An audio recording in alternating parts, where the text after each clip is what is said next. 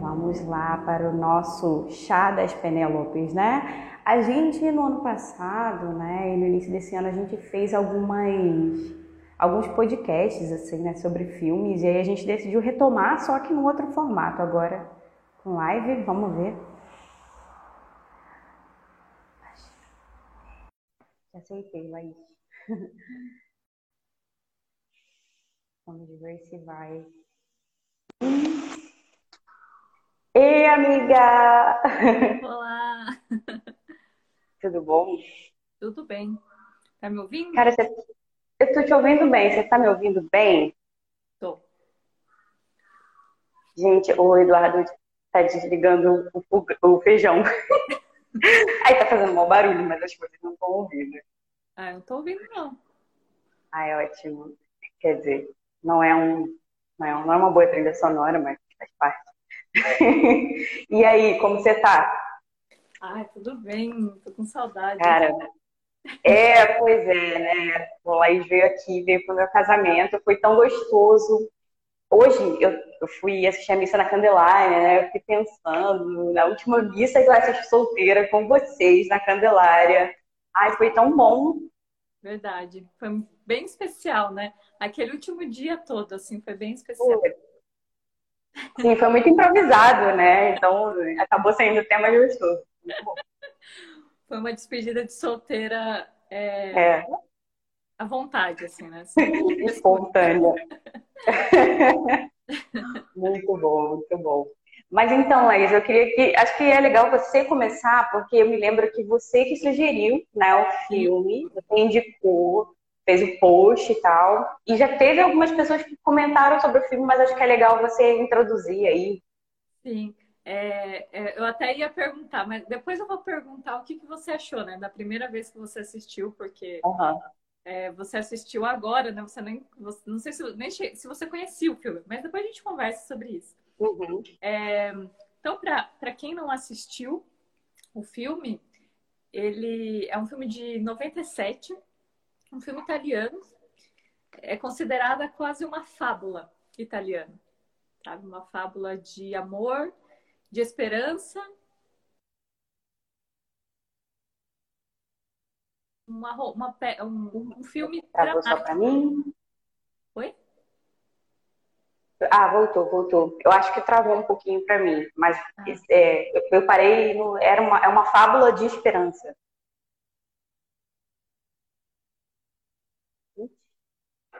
Será que sou eu? Vocês estão vendo bem, gente? Dá um oi aí. Hum. Tecnologia bugando a gente. Vocês estão me vendo, gente? Me ouvindo? Ou será que só a Laís travou? Será que só eu travei? Me avisem aí nos comentários. Ih, a Laís caiu. Ah, então provavelmente era dela. Ah, ei tia, a tia Daniele tá aí. Ah, que legal. ah, é que voltou aqui.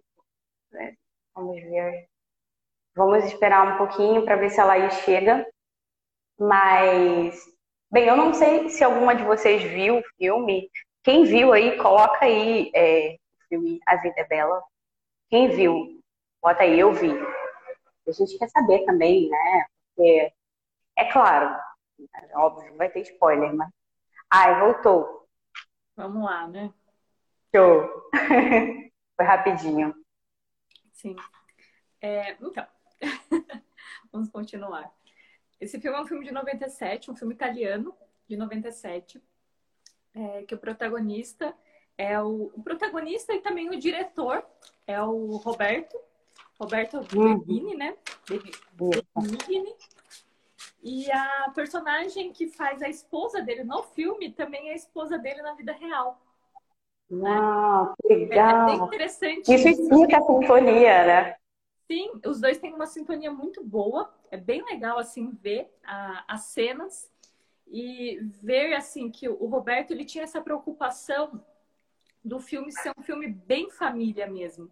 Sabe? Não ser, não, não ser algo que engana, porque às vezes o cinema ele pode ser usado assim para enganar as pessoas e ele trouxe é, essa coisa da família mesmo para ser um filme que reúne as pessoas na frente da, do, do cinema, da, na frente da TV, que reúne as pessoas no cinema. E, e, é um clássico, né? Se você chegar no, em qualquer lugar do mundo e falar um bom giorno, príncipe, principesa, com os braços abertos, as pessoas vão associar ao filme. É um filme que ficou mundialmente conhecido, né? É, é um filme de, que ganhou o Oscar, ganhou três Oscars. Uhum. Ganhou de melhor filme estrangeiro, ganhou de melhor ator. O Roberto Benigni ganhou de melhor ator e também melhor trilha sonora. Inclusive, quando você falou do, do da trilha sonora para a gente começar a live, tinha que ter começado com a trilha sonora do filme. Foi, foi Sim, é belíssima. Sim, ela foi feita especialmente para aquele filme. É, algo também que eu achei muito interessante é que ele foi inspirado num livro. O Roberto ele se inspirou num livro. Eu lembro que quando eu descobri isso, eu até fui atrás do livro para trazer, né, para procurar para ver se tem uma edição portu é, em português, mas não existe, existe só em italiano mesmo. Você consegue achar até na Amazon para comprar, mas é só em italiano. Em italiano. Isso. É, é um homem que viveu num campo de concentração, que morreu há pouco tempo, aliás. E quando ele foi contar a história dele para as pessoas, ele contou é, primeiramente para crianças e jovens. Então, quando ele contou essa história, ele contou de um modo cheio de esperança. Ele, ele contou trazendo esperança para as pessoas, para aqueles jovens e para aquelas crianças. Então, ele, ele contou a história de um modo mais leve diferente de como se contaria para um adulto. Então, a uhum. forma que você conta os horrores da guerra para um adulto é diferente da forma que você conta para uma criança e para um jovem. Então, é, esse homem ele chamava Rubino Romeu Salmone. E o livro, em tradução literal, é Derrotei Hitler. Então, ele, é, ele conta assim, de como ele, ele derrotou Hitler através da esperança, da confiança, da, da luta interior, como a gente viu já em vários livros que nós usamos aqui no clube. E também o pai do Roberto viveu no campo de concentração por dois anos. Então, tinha os relatos do próprio pai do Roberto contando essa história. Então, existe um embasamento, por mais que seja uma história que nos pareça, é, para quem assistiu, às vezes acha que foi romanceado, a história foi romanceada, mas ela não deixa de ser uma tragédia também. É uma história Sim. triste. Trágica. Por mais que seja uma comédia, é uma comédia dramática, digamos assim. É, o título foi inspirado no testamento de Leon Trotsky. O Roberto ele tinha algumas ligações ali, políticas, ele tinha as ideias políticas dele, mas ele inspirou esse filme num, num, num testamento do Leon, do Trotsky, né? E, e uhum. também algo que eu achei muito curioso é que ele é um dos cinco filmes favoritos de São João Paulo II. Olha Gente, só. não é à toa. São João Paulo não é à toa. assistiu esse filme, ele foi um dos primeiros a assistir nas salas de cinema lá que, que tinham lá em Roma. E, e ele colocou já como um dos cinco filmes favoritos dele. Então, uhum. é, também é algo uhum. muito interessante para quem um dia puder né, conhecer a Itália, tiver a felicidade de conhecer a Itália. Eu Laís foi.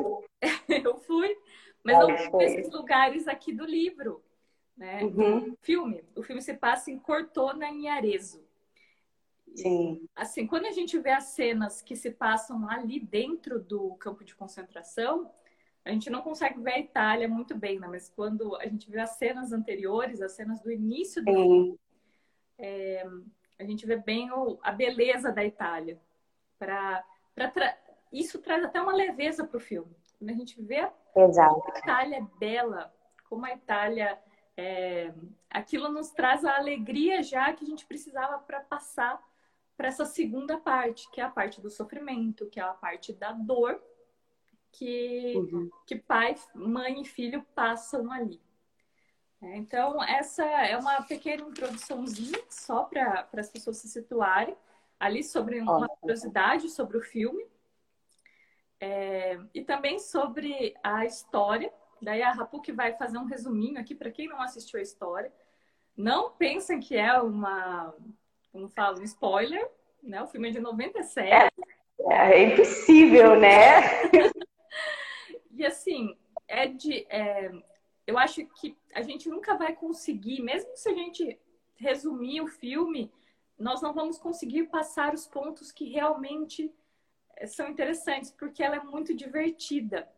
É, um, é realmente é um filme que isso para assistir com a família. Talvez não com crianças Exato. tão pequenininhas, mas já com, com adolescentes, pré-adolescentes, porque é muito leve, é muito divertido. Você ri. Eu terminei o filme rindo e chorando ao mesmo tempo. Né? É essa é a sensação. É muito curioso, a sensação é exatamente essa. Assim, para quem chegou agora, caiu de paraquedas, né? A gente está falando sobre o filme A Vida é Bela, e aí, uma breve sinopse, assim, né? A gente acompanha a vida do Guido, que é um judeu, ele mora na Itália. E o Guido, ele é um amante dos livros, então, em alguns momentos, ele é até considerado como um bibliotecário.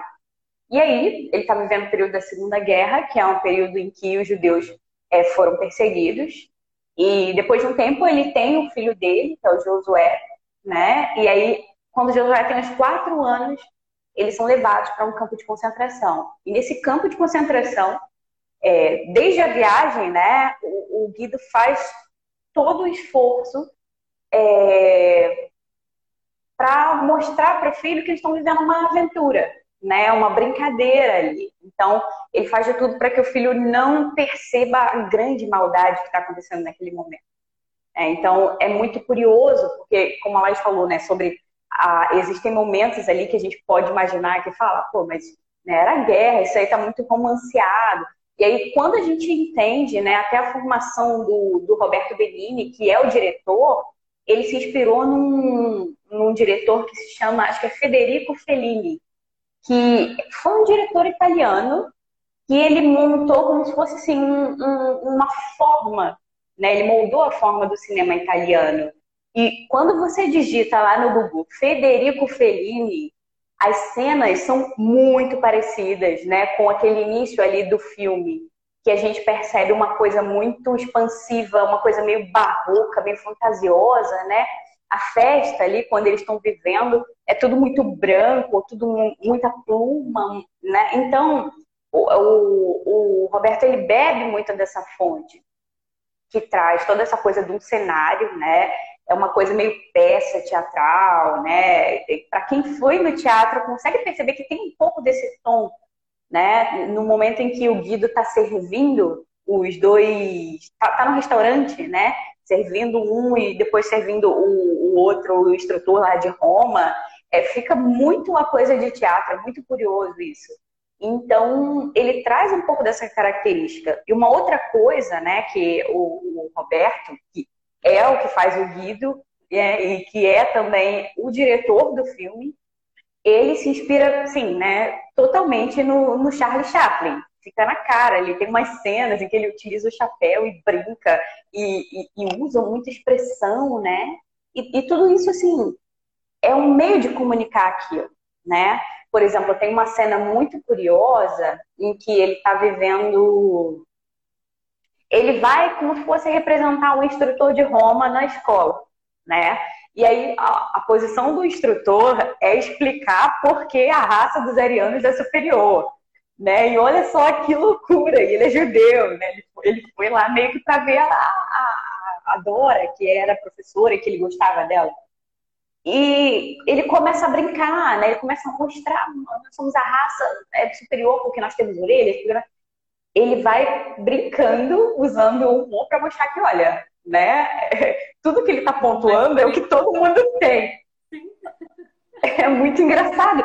Isso, gente, se vocês verem assim, um trechinho do filme do, do, do Charlie Chaplin é exatamente isso, né? Ele usa esse humor físico, essa coisa de expressão, medo, né? Essa coisa rápida, assim, né? Papum, que é uma coisa também que eu acho que os italianos, eles são Bem, eu não, eu não conheci muitos italianos, mas os filmes que eu vi, seriado, né? É, é, eu vi um seriado do Chef's Table. Cara, você não precisava nem ligar o som. Só pela expressão corporal, o jeito de trabalhar na cozinha, você sabia quem era o italiano. Né? Em geral, eles são expressivos. A minha primeira experiência na Itália é, o primeiro italiano que eu conversei, ele me xingou. Foi o primeiro. Olha que loucura! Ele me xingou, sabe? Porque eu, eu, não, eu não consegui encontrá-lo. É, era o, era o motorista que ia me levar para o meu hotel. E quando eu não consegui encontrá-lo, eu falei, bom, paciência, vou tentar. Vou minha vida. Tá? Fiquei fazendo outras coisas, comprando chip. Quando eu encontrei aquele homem, ele olhou para mim e falou assim: Você está atrasado. Em italiano, né? Aí, você está atrasada. E eu, tipo, olhando assim para ele. E ele falou assim: Que língua você fala? E eu olhei e falei assim: é, English. E ele: Que língua? Que língua você fala? É, e eu, português. Aí eu falei: Português? Ele, ninguém fala português aqui. Esquece de português. Ninguém fala português. E eu assim pra ele, tipo, okay. só que não adianta. Okay. Eu, eu sou fleumática demais. E o que, o que que eu fiz? Eu ri. Eu achei. Ele ficou mais puto ainda, né? Mas é vontade.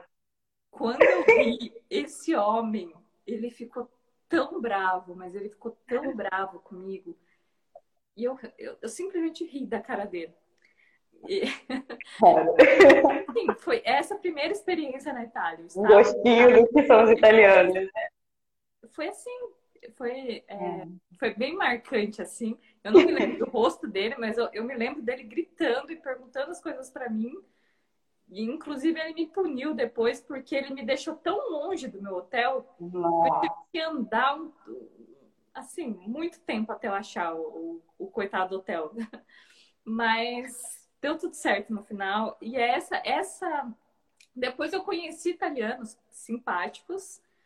É, mas eu gostaria de ter conhecido um Guido da vida, porque a primeira experiência oh. foi marcante.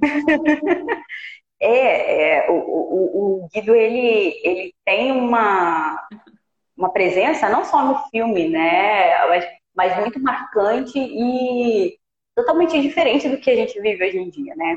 Quando a gente pensa no cenário do filme, poxa, é a Segunda Guerra, né? É, tá acontecendo uma coisa muito triste ali, muito dramática, muito trágica. E é muito curioso, né? A forma com que ele lida, porque desde o início a gente percebe que já existe uma tensão ali no filme, né? Ele, tá, ele chega na cidade com um amigo, ele está trabalhando ali, mas já há alguns ataques pontuais aos judeus. E aí, depois de um tempo, passado quatro anos, ele se casa com a Dora, eles têm o Josué, e a coisa está muito mais severa. Né? A loja dele, que ele conseguiu abrir a livraria, enfim, enfim né? A loja dele está escrito lá, é propriedade de judeu, já está marcado ali, né? Existem lugares onde eles não podem passar é, aquele momento em que ele passa com o filho, né, diante de uma loja e está escrito ali: não entram judeus e nem cães. E eu falei assim, cara, se, sei lá, eu fiquei pensando, se sou eu com meu filho, eu não sei o que fazer, sabe? Porque a, a nossa, o nosso primeiro instinto, né, quando a gente está vendo que alguém que a gente ama pode sofrer, o nosso instinto naturalmente é poupar. Só que a gente sempre escolhe uma maneira muito tosca, né, de poupar o outro. Geralmente a gente é, é, tem muito medo que a pessoa perceba a verdade sofra. E, num certo sentido, isso é muito natural. Uhum. Mas a solução que o Guido dá é, é, é, uma coisa assim que já demonstra que o nível né, de imaginação dele está muito alto, né? Tá, ou está muito mais amplo.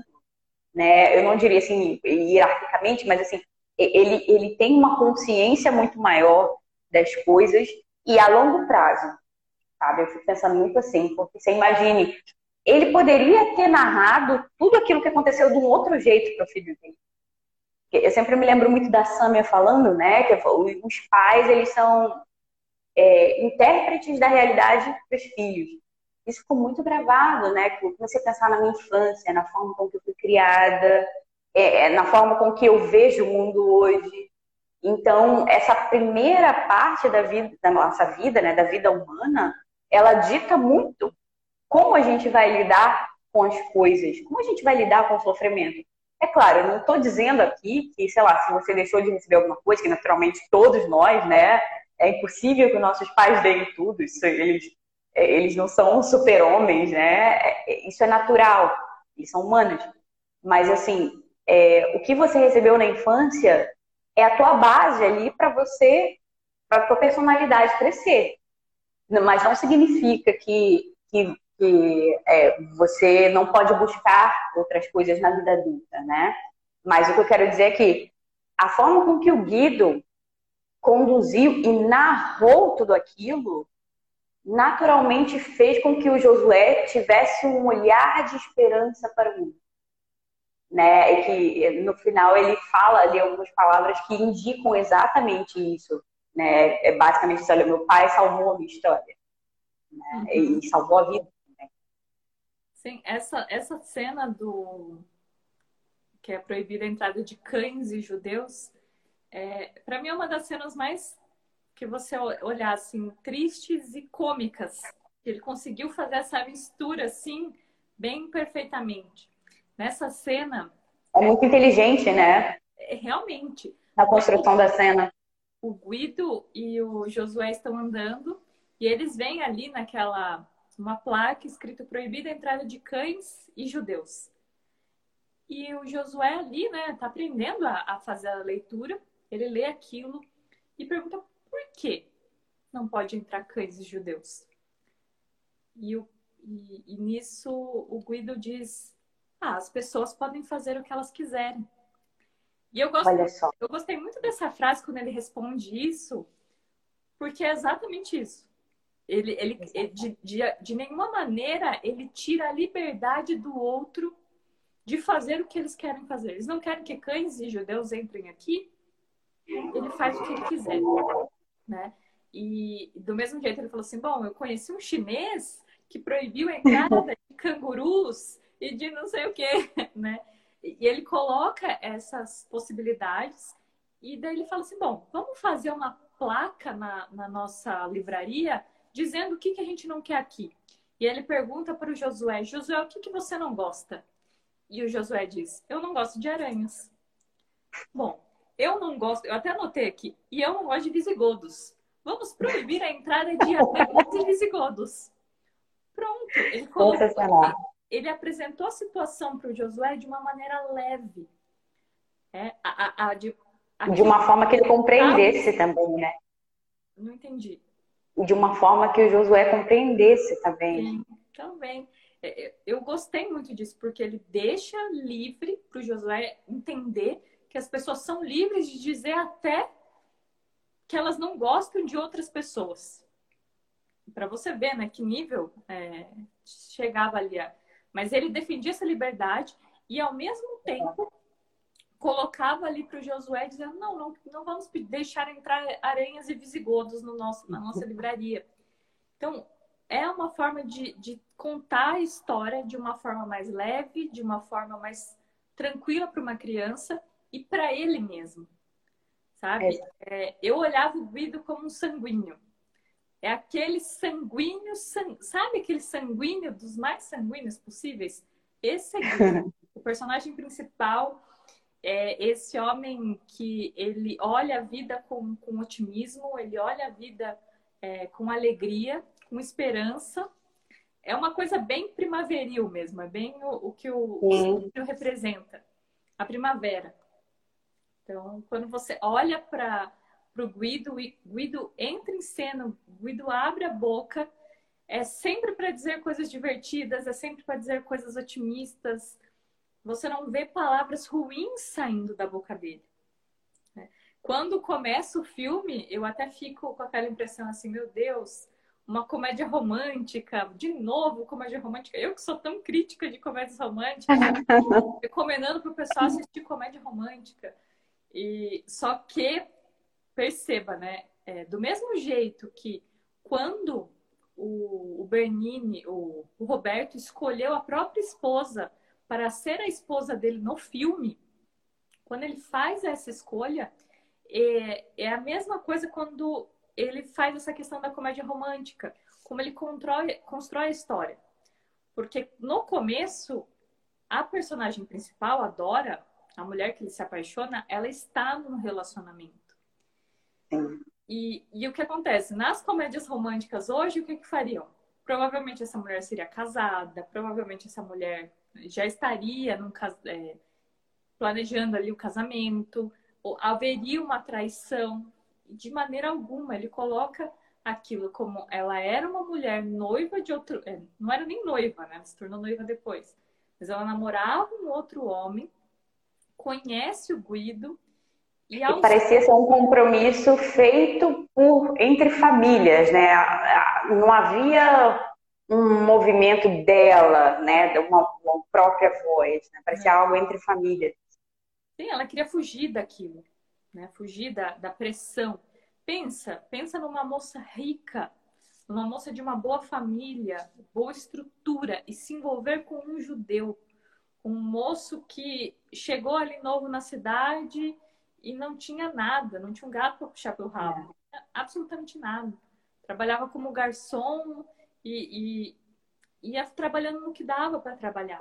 É. E é bom também Exato. E é bom também situar as meninas, porque assim, tipo, a gente está no Brasil, né? E aqui o Brasil é um povo muito que recebe muito, né? Você vem do exterior, você, nossa, pode vir, e as pessoas aqui tem esse, esse, esse é uma abertura mesmo, né? Uma coisa até curiosa. E ao passo em que a gente está falando da. Será que travou? Vocês estão ouvindo, gente?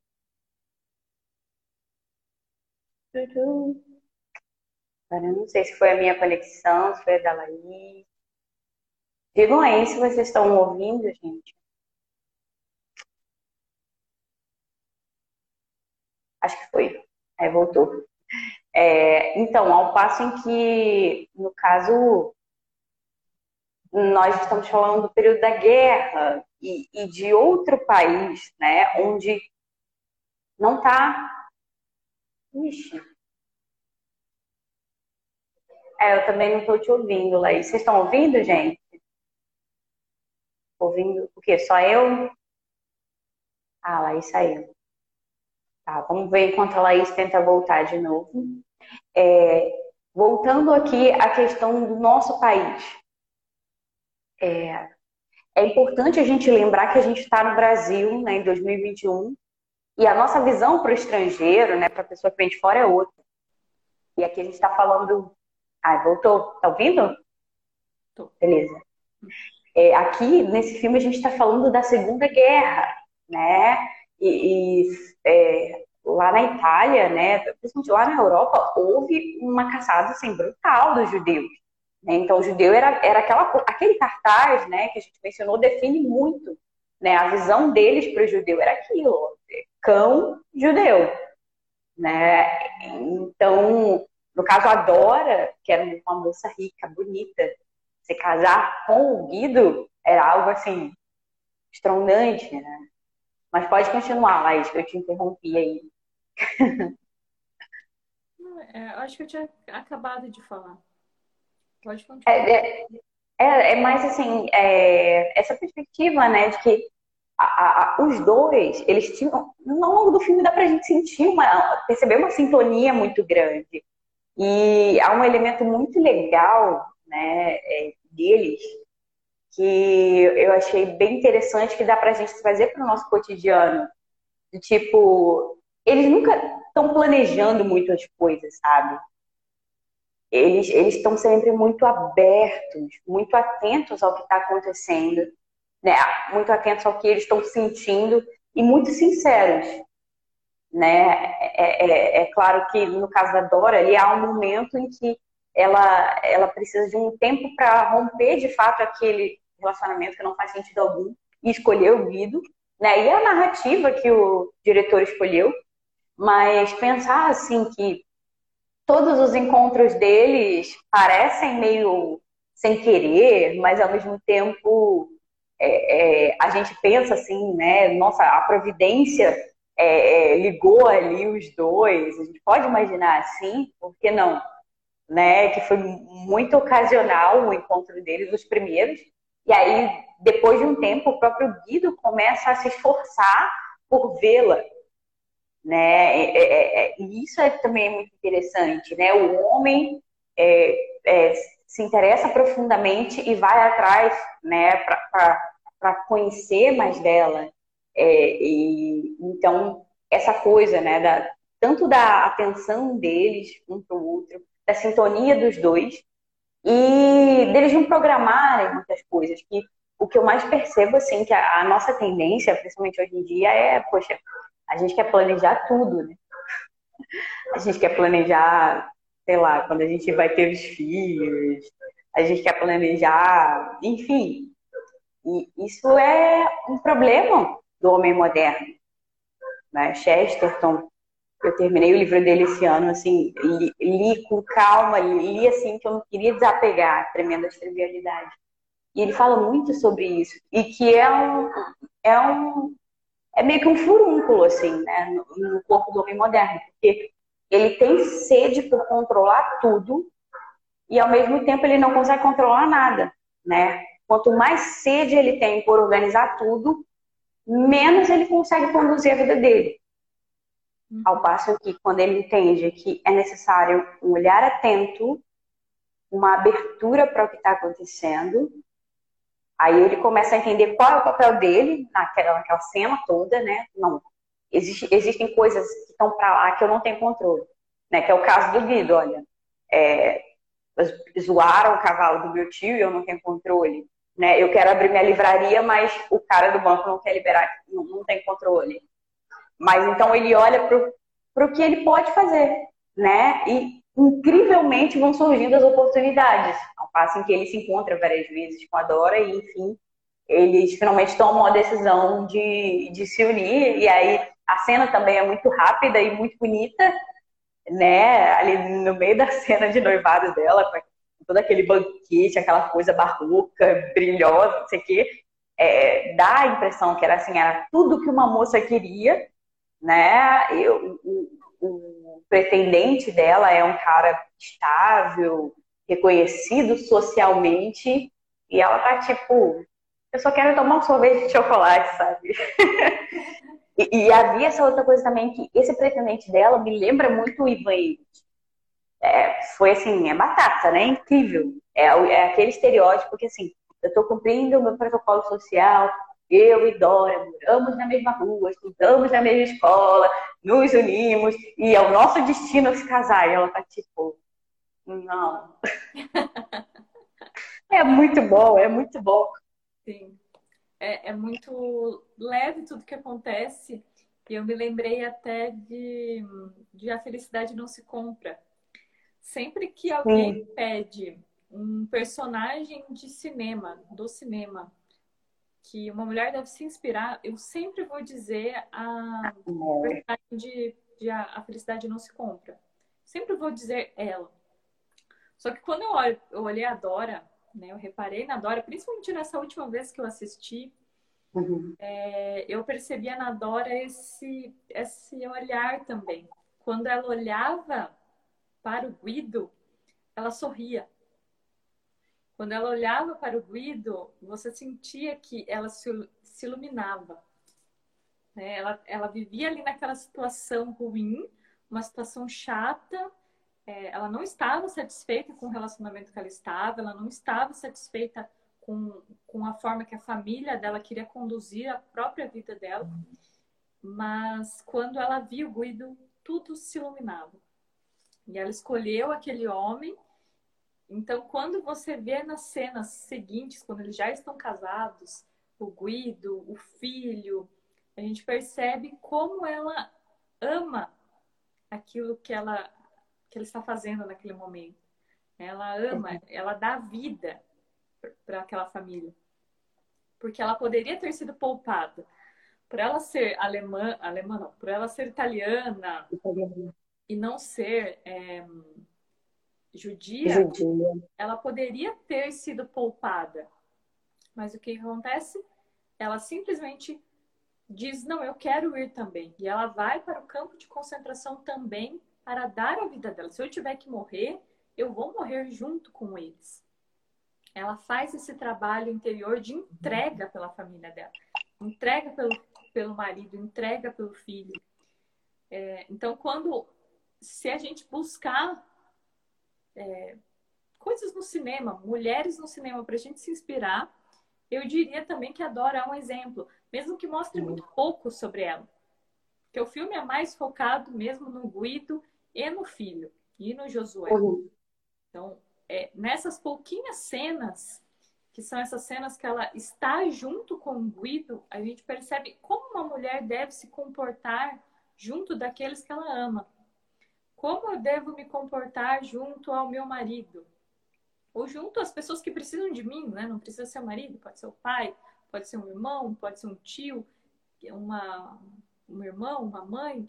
Quem precisa de mim ali? Como eu devo agir diante dessas pessoas que eu amo? Exato. É, é, é, a, é uma forma bem bonita de ver. Eu espero que mais para frente a gente fale de a felicidade não se compra para para daí a gente ver o exemplo. O Natal tá chegando. As pessoas já podem assistir para adiantar. Procurem aí, a felicidade não se compra. Vejam ali mais perto do Natal. E para a é. gente ver um exemplo de mulher, mas para mim a Dora ela supre muito bem isso que, que nós precisamos aprender. Essa questão para mim do sorriso é primordial. Porque você percebe que não é natural da Dora.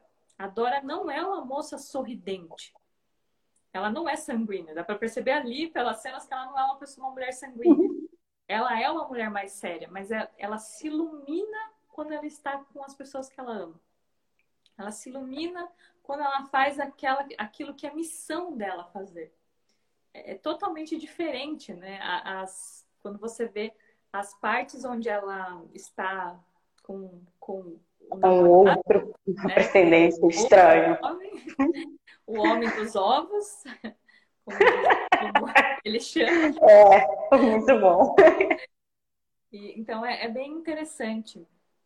É, também que eu gostaria de comentar é, assim, quando a gente já vai para mais próximo ali, quando eles vão para o campo de concentração, eu gosto muito do Josué, que o Josué, para mim, eu, eu, já começo a dar temperamento para todo mundo, tá? Eu vejo um coleriquinho. Sabe um coleriquinho? Não, mas a Laís, a Laís é boa em discernir. Eu sou péssima. Sei lá, eu sei quando é melancólico, porque eu sou melancólica, assim. Eu gosto bastante de analisar ali as pessoas. E, e análise comportamental também. Procurem a Laís. Porque o Guido, o, o Josué, ele é muito firme na vontade dele na questão do banho. Eu não quero tomar banho, não vou tomar banho. É. E o banho vai salvá-lo depois. O Guido nem imagina algo assim. Mas a questão dele ser tão firme de não vou tomar banho, já tomei banho na sexta-feira, já é, é quinta. Sabe? Então é, é bem interessante como ele é firme ali.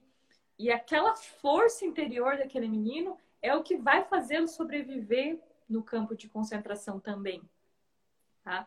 É, é lógico que é, eu li críticas a respeito do filme e existem pessoas que criticam o filme é, no sentido de não contar a história do jeito que foi.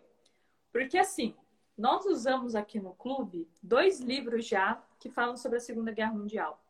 Nós usamos o livro A Bailarina de Auschwitz, que terminou né, no mês passado, e já usamos o Refúgio Secreto. E lá, e nos, nesses dois livros, nós conseguimos saber que crianças não sobreviviam em campo de concentração. Tá? Crianças até 13 anos, nem crianças, eram pré-adolescentes já. 13 anos para baixo, pelo menos quando a Edith vai para o campo de concentração, essas crianças elas já eram mortas. Existia até uma, uma divisão, foi até algo que eu contei nos stories uma vez, eu deixei na, na, nos destaques do Instagram que existia uma separação. É, as pessoas com menos de 13 anos e mais de 40 para uma fila e as pessoas entre a cidade para outra. E então as crianças e os velhos, né, 40 anos, já iam para a segunda fila, para a primeira fila, iam para é, tomar o banho e naquele banho, eles matavam todas aquelas pessoas é, na câmara de gás. E essa cena ela é até mostrada no, no filme, quando mostra o tio do Guido, que o tio do Guido vai lá, uhum. ele, eles tiram a roupa, né? Colocam num cabidinho e eles avisam as pessoas: olhem, guardem bem o lugar que vocês estão deixando suas roupas para vocês voltarem buscar depois. Então, é, e eles faziam isso por quê? Porque eles eram piedosos? Não, eles faziam isso porque para não ter revolta. Se as pessoas soubessem que elas estavam indo para morrer, elas ficariam extremamente revoltadas. Dava muito mais trabalho. Eu fugir, né? Então, é, eles faziam por causa disso. Eles fingiam para a pessoa que elas iam voltar buscar as roupas delas e meio que elas já, é, já faziam trabalho, porque aquelas roupas lá eles podiam pegar e fazer outras coisas, nem tinham o trabalho de, de ter que despir as pessoas, perder itens de valor que ficassem ali. Então as pessoas iam e ali morriam na câmara de gás. Já era assim. E era o que para ter acontecido com Josué. É, eu não sei de nenhuma história que tenha acontecido de uma criança ficar lá sozinha, uhum. escondida. Né? Eu não conheço nenhuma história. Como, como eu disse no início, a vida bela é uma fábula. Então é uma, é uma história contada, recriada para trazer uma, uma leveza, para contar essa história de uma forma mais leve, uhum. uma lição para gente. Realmente não teria como acontecer daquela maneira, mas é, eu gosto muito, né, que a Rapuki até colocou aqui para mim, que ele, que o filme ele mostra, né, que é, nós não podemos mudar a situação, mas podemos escolher como lidamos com ela. Isso é, é o principal. Porque ele traz isso de uma forma de comédia, uma forma de brincadeira, diferente do, dos filmes, dos livros que a gente usou. Os livros, eles tratam de uma forma muito séria. Ah, o da Corey traz de um ponto de vista religioso. O, o do... Da bailarina. Da bailarina de arte é mais psicológico psicológico, mas de qualquer maneira a gente vê ali no, do Guido a mesma história sendo contada de uma maneira mais cômica, mais leve, para a gente entender o que está acontecendo e para a gente conservar a esperança no coração. Exato. Acho que isso é o principal. É, eu acho que tem isso também, né? Quando você falou a palavra fábula, é ótimo, é, define bem, né? Porque é, traz também um pouco daquela coisa da inocência, da fantasia, é, da coisa cômica. E no início do filme, né, eu vi dublado. A primeira frase do filme é essa. Essa é uma história simples, mas que não é fácil de se contar. Como numa fábula tem sofrimento, como numa fábula tem muitas maravilhas e felicidade. Então, é essa frase, né, que pelo menos no filme dublado inaugura o filme. Então, ele já está dando ali para você, né? Esses primeiros minutos do filme é o que dita ali o espírito da coisa. E é aquilo, né? Ninguém está falando que é uma biografia realista, baseada em fatos reais, assim, né? É, é, é, as pessoas, elas perderam um pouco, né? Que eu acho que esse filme, de uma forma, ele tenta resgatar aquela coisa da poesia, né? É, é, de você olhar para as coisas com, com outro olhar, sabe? Não com aquela coisa metódica, né? E aí o papel daquela pessoa metódica, fechada, reta, a vida está sempre aqui, aqui, trabalho, trabalho, trabalho, seria o pretendente lá da moça, né? Que aí, bem, menos da metade do filme ele já foi descartado, então vocês já entenderam que o ritmo do filme é outro, não é aquilo. E trazendo mais para a nossa vida, é, é, é, esse caráter né, de você aprender a olhar para as coisas, não só o preto no branco, sabe? Mas você perceber as nuances, perceber que, que há momentos sim que são difíceis, mas que nem por isso você tem que se manter com a cara fechada, com a cara rija, né? Há momentos que, cara, é, vai, vai ser difícil passar por aquilo, mas que é, não é o fim, né? Eu acho que essa perspectiva de esperança, de renovar a nossa imaginação, né? Que eu volto, de novo, o, o Guido, né? A forma com que ele enxerga as coisas, né? E não, cara, não é à toa que ele é dono de livraria, que no início o amigo dele é, ele é poeta, e eles estão recitando algum um trecho ali. Então, esse espírito, essa vontade de, de, de você conhecer outras vidas e de, de você se alimentar delas e utilizar daqueles livros para o teu dia a dia, né, para você conseguir suportar aquele sofrimento e criar meios para lidar com tudo aquilo e para ajudar as pessoas que você ama, sabe? Eu acho que é algo muito grandioso, muito rico e que poucas pessoas sabem que é possível viver assim, né?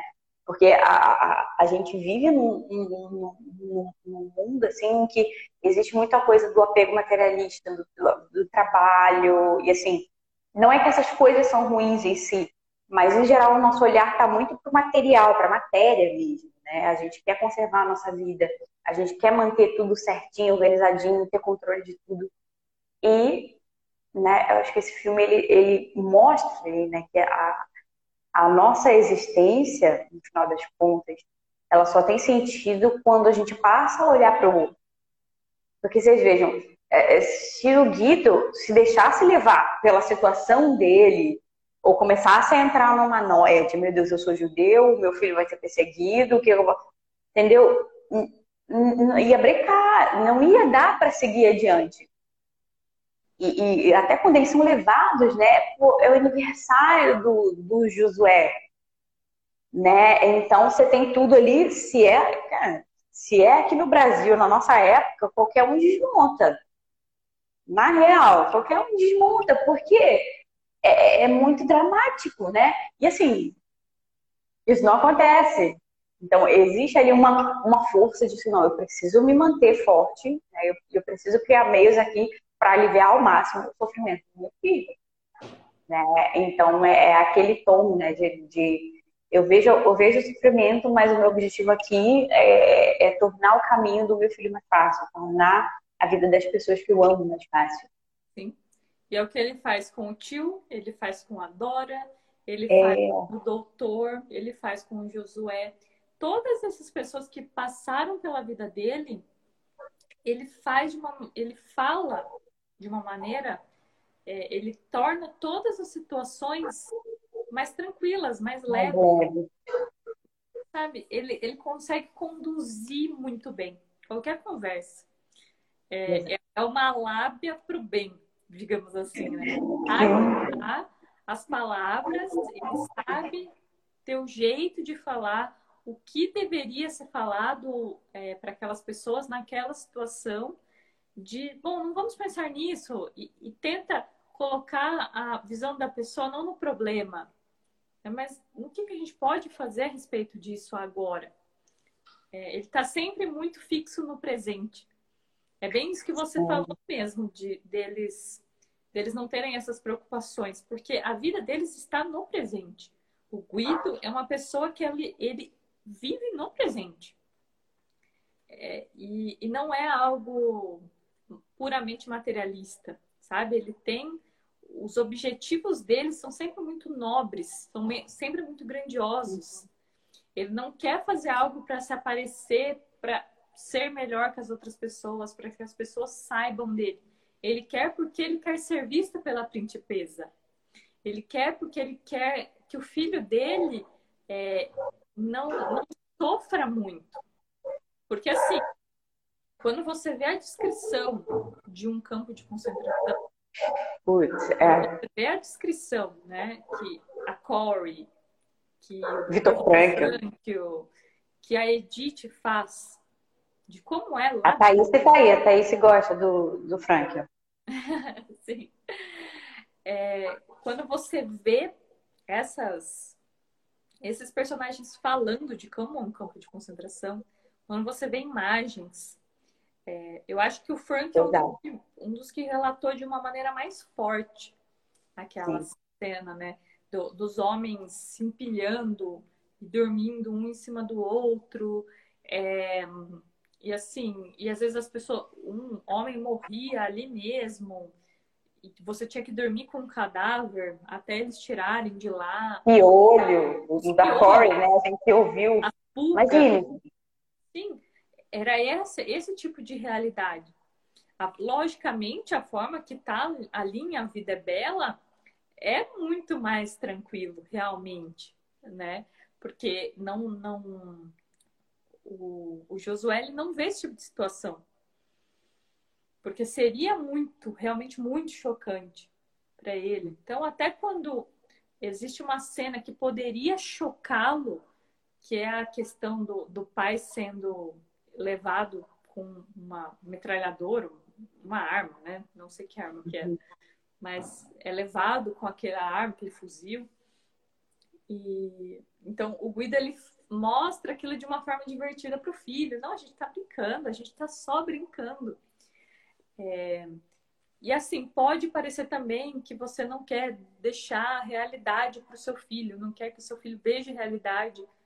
Mas, gente, o, o, o Josué tem quatro anos de idade, sabe? Aquela realidade para ele, ele não, não tinha necessidade nenhuma de saber. E muito provavelmente a mãe dele, depois da guerra, poupou ele durante muito tempo do que aconteceu. Sabe? Não existe essa necessidade de contar para os filhos, de falar para os filhos, é, falar para crianças as dores. Da... Não, não, não tem necessidade nenhuma. Isso me lembra a Camila Badia uma vez, que é, a gente perguntaram para ela se a, a Chloe lia os livros do, da Casa de Penélope. É, Madame Bovary, se ela leu Madame Bovary, eu lembro. Isso. E... acho que ela eu acho que provavelmente, provavelmente essa pessoa que perguntou não deu Madame Bovary. é uma explicação perguntou para ela, né? Acho que eu acho que foi a, a própria Chloe que quis ler. Eu acho que ela queria ler. Não me lembro direito. Mas a, a Camila falou assim: não, eu quero que ela tenha contato com personagens bons, com personagens realmente bons. Os maus a gente deixa para depois. Ela vai conhecer, a vida vai levá-la a conhecer esses personagens. Exato. Mas ela precisa saber o que é bom e sabendo o que é bom, é, ela já vai saber o que é mal ali, mas ela não precisa saber realmente o que é mal. E é exatamente isso que o Guido faz com o filho. Todo momento ele cuida para que o filho não tenha contato com aquela maldade. É, é, uma sensibilidade, né? É, é, é uma sensibilidade dele de perceber o nível de consciência do filho e até onde é necessário ir. E, pô, você vai dar para uma criança de 13 anos um livro onde uma mulher se mata? Acho que não, né? Sim. É corromper totalmente a imaginação. E mesmo com Sim. a gente. Por isso que a gente orienta, tanto aqui no clube, de da gente ter essas, essas leituras é, com um tema e seguir esses temas e tem vista essas personagens e o que elas podem nos ensinar. Por Exato. quê? Porque a gente pode corromper todo o nosso imaginário querendo ver tudo. Porque geralmente Exato. as pessoas têm essa necessidade de ver tudo, de saber tudo, de, de querer acompanhar tudo. E, e isso faz muito mal para a nossa imaginação. Faz muito mal. Então, Exato. assistir séries da moda, ler livros da moda, é, ficar tudo que os outros falam e vai lá e lê. E porque às vezes tem um personagem, é, ah, mas tem um personagem ali que é que é bonzinho, que é cristão, que é e assim, e às vezes não tem nada a ver. Quem são as pessoas que, que estão falando desse livro? Você confia nessas pessoas? Você confiaria sua alma a essas pessoas? E realmente o cinema isso é algo que eu achei bem interessante que no, no documentário do Brasil Paralelo que eles fizeram, a sétima arte, eles falam muito disso. Eu acho muito interessante, né? Quem puder assistir esse documentário para entender o que o cinema, o poder que o cinema tem nas nossas como eles transformam a nossa forma de ver a vida. Então, quando a gente pega um filme como A Vida é Bela, é esses filmes leves que a gente precisa colocar no nosso imaginário. É lógico, existem filmes bons que não são leves e tudo bem. Né? É, a gente, eu, eu acredito em muitas, muitos clássicos que as pessoas falam. Filmes que provavelmente eu, por eu mesma, não assistiria, eu assisto porque alguém que eu confio está dizendo que é um clássico. Mas nos faz falta é, esse conteúdo, que é um conteúdo que vai trazer mais esperança para o nosso coração. Exato. Né? Não vai trazer agitação. E, então, é, é esse exemplo que eu percebo que traz esse filme. E as lições, além dele ser muito divertido, então eu recomendo que as pessoas assistam, para ele ser divertido, ele é engraçado. É, o, o, Guido, ele, o Roberto, né, o personagem principal, o ator principal, ele ganhou um Oscar pela atuação, então ele está muito bem no filme. É, sensacional. Você realmente acredita que ele está ali no campo de concentração, você realmente acredita que ele é pai do Josué, é, que ele ama aquele menino, que ele ama aquela esposa. É muito bonito a gente ter essa, essa, essa vivência na nossa mente, para a gente voltar a esses personagens e pensar como eles lidaram com essa situação. É. Eu gostaria de aprender mais com o Guido para entender mais como que eu lido com tais situações, com situações de extremo estresse. Porque você percebe que no filme, quando ele está muito estressado, ele começa a rir. E ele começa a rir muito, porque ele precisa fingir para o Josué que está tudo bem. Então ele começa a rir, a rir, a rir mas é rindo de nervoso, literalmente, né? É, mas de, algum modo aquela risada, né, vai enviando mensagens para o cérebro, tipo, olha, eu preciso me tranquilizar, Sim. né? O nosso corpo é uma coisa é, é uma coisa muito impressionante, assim. É, não é o eu, eu... esperado do Coringa, né? Exato. A gente pode falar assim, não, então a pessoa tá rindo porque ela está estressada, a gente já, já pensa no Coringa. Não, não é o Não é isso. Tá? Não é esse riso doentio. Exato, exato. Mas, mas é, eu acho que fica assim, né? A, a gente já está chegando aí a uma hora, eu acho que não sei, acho que para mim, para mim a gente conseguiu alcançar bem a meta da live, que era exatamente essa, assim, né? O, o título do filme é A Vida Bela. Quando a gente olha o Guido e a gente olha assim, né? Como se ele fosse mesmo uma pessoa real, com todos aqueles dramas e se esforçando ao máximo por tornar a vida dos outros mais amável. Eu acho que ele fica como um, um, um exemplo ali na nossa ficha, né? A gente sempre fala sobre imaginação e tal, né? Então a imaginação é essa nossa caixinha aí onde a gente vai guardando um monte de coisa. E, e, e a gente guarda tudo que a gente vê, né? Filme, livro, é, experiências, memória. Então, eu acho que vale a pena, né? Depois, para quem já viu, rever novamente o filme com esse outro olhar, atento ao Guido, atento à Dora, né? E a forma com que eles vão conduzindo tudo isso. E para, no final, assim, a gente repensar a nossa vida. Olha, é, tem coisas que eu vivo que eu me estresso e, assim, não tem necessidade, sabe? E, assim, existiram pessoas que passaram coisas muito piores e de uma forma muito melhor. Então, acho que é esse tipo de né? coisa. O fato de, de tornar a vida do outro mais amável, como você bem Exato, mais fácil. Tornar a vida do outro mais leve. Eu percebo que isso faz muita falta, né, hoje. Pessoas que tornem a vida do outro mais tranquila, Sabe? Não criem problema para as outras pessoas. Se eu posso aliviar cargas, por que, que eu estou colocando cargas? É. É, então, eu percebo que hoje as pessoas, a, pelas próprias dores que elas sentem, elas acham que elas precisam adicionar carga na, nas costas de outras pessoas. E, na verdade, é totalmente o contrário. É totalmente o contrário. O jugo é suave, o fardo é leve. Né? Deus já, Jesus já falou pra gente.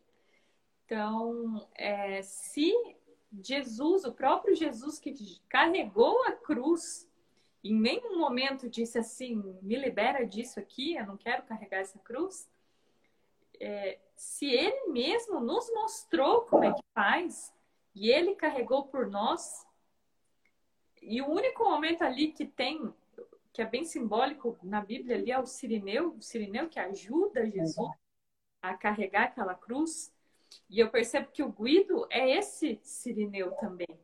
Ele foi o Sirineu do filho dele, que era para ser algo traumático, era para ser algo horrível, mesmo para a esposa que estava vivendo ali sofrimento num outro campo de concentração. E, e todo momento que ele tinha para tornar aquele dia mais feliz, porque e provavelmente não era só ela, muitas outras prisioneiras olhavam para aquilo e sorriam quando ouviam a música, quando ouviam, né, viam um bom humor do Guido, é, essa capacidade de mudar. Só para encerrar, é, também para as pessoas que forem reassistir ou assistir pela primeira vez, observar a diferença do semblante das pessoas que eram os nazistas, né, que eram pessoas é, do, a favor do ali do que estava acontecendo do nazismo. do nazismo e as pessoas e do Guido, da família do Guido, das pessoas que estavam é, muito marcado, né? é a expressão é diferente. Eu sei que é, é, é algo que o filme construiu mesmo, mas a gente percebe que as pessoas que são mais infelizes, que são mais amarguradas, a expressão dela é mais fechada. É uma uhum. expressão que dificilmente você tira um sorriso. O olhar dela é um olhar julgador. E é diferente quando você vê o Guido e as pessoas ao redor do Guido, porque ele conseguia, ele conseguia transformar até o olhar daquele companheiro dele lá naquela cela do que vivia com ele ali no, no, no, campo de concentração. Ele conseguia transformar até esse olhar. E, e daí, só para. Eu esqueci de perguntar para você como foi para você assistir o filme pela primeira vez. Eu não sei nem se você conhecia. Porque esse é um filme, Rapuki, que eu conheço desde criança. Tá? Eu lembro de assistir com a minha família.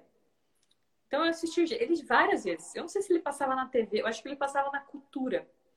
E daí uhum. ele passava várias vezes, várias vezes. Uhum. E, eu assistia, assistia com os meus pais, os meus, meu, meus pais adoram esse filme, acham lindo. E daí quando eu me lembrei, eu falei, nossa, a gente está falando de Segunda Guerra. Olha só, esse filme faz parte. Fazia muitos anos que eu não assistia mas ele uhum. fez parte da minha infância também. Legal. Né? Eu não sei se você conhecia já. Então, eu já conhecia, vi trechos, mas eu nunca tinha visto ele todo. Né? E foi muito curioso, porque enquanto a coisa ia acontecendo, eu ia percebendo que eu ia sentir. Né? Nossa, quando, quando aconteceu ali a, a, é, a prisão deles e eles sendo encaminhados para campo de concentração, por mais que o Guido tente amenizar, eu já fiquei meio tensa, nossa, agora começou, sabe? E, e, toda aquela coisa da esposa ir atrás e tudo mais. Mas é, é, é exatamente isso, né? É, é, é, ele, ele deixa esse gostinho, né? Essa fragrância de esperança na gente. É, é, é, inevitável. Por mais que a gente fique comovido e fique pensando, não, mas e se tivesse acontecido de outro jeito e tudo mais, eles tivessem conseguido fugir. A gente fica mirabolando sempre essas coisas, né?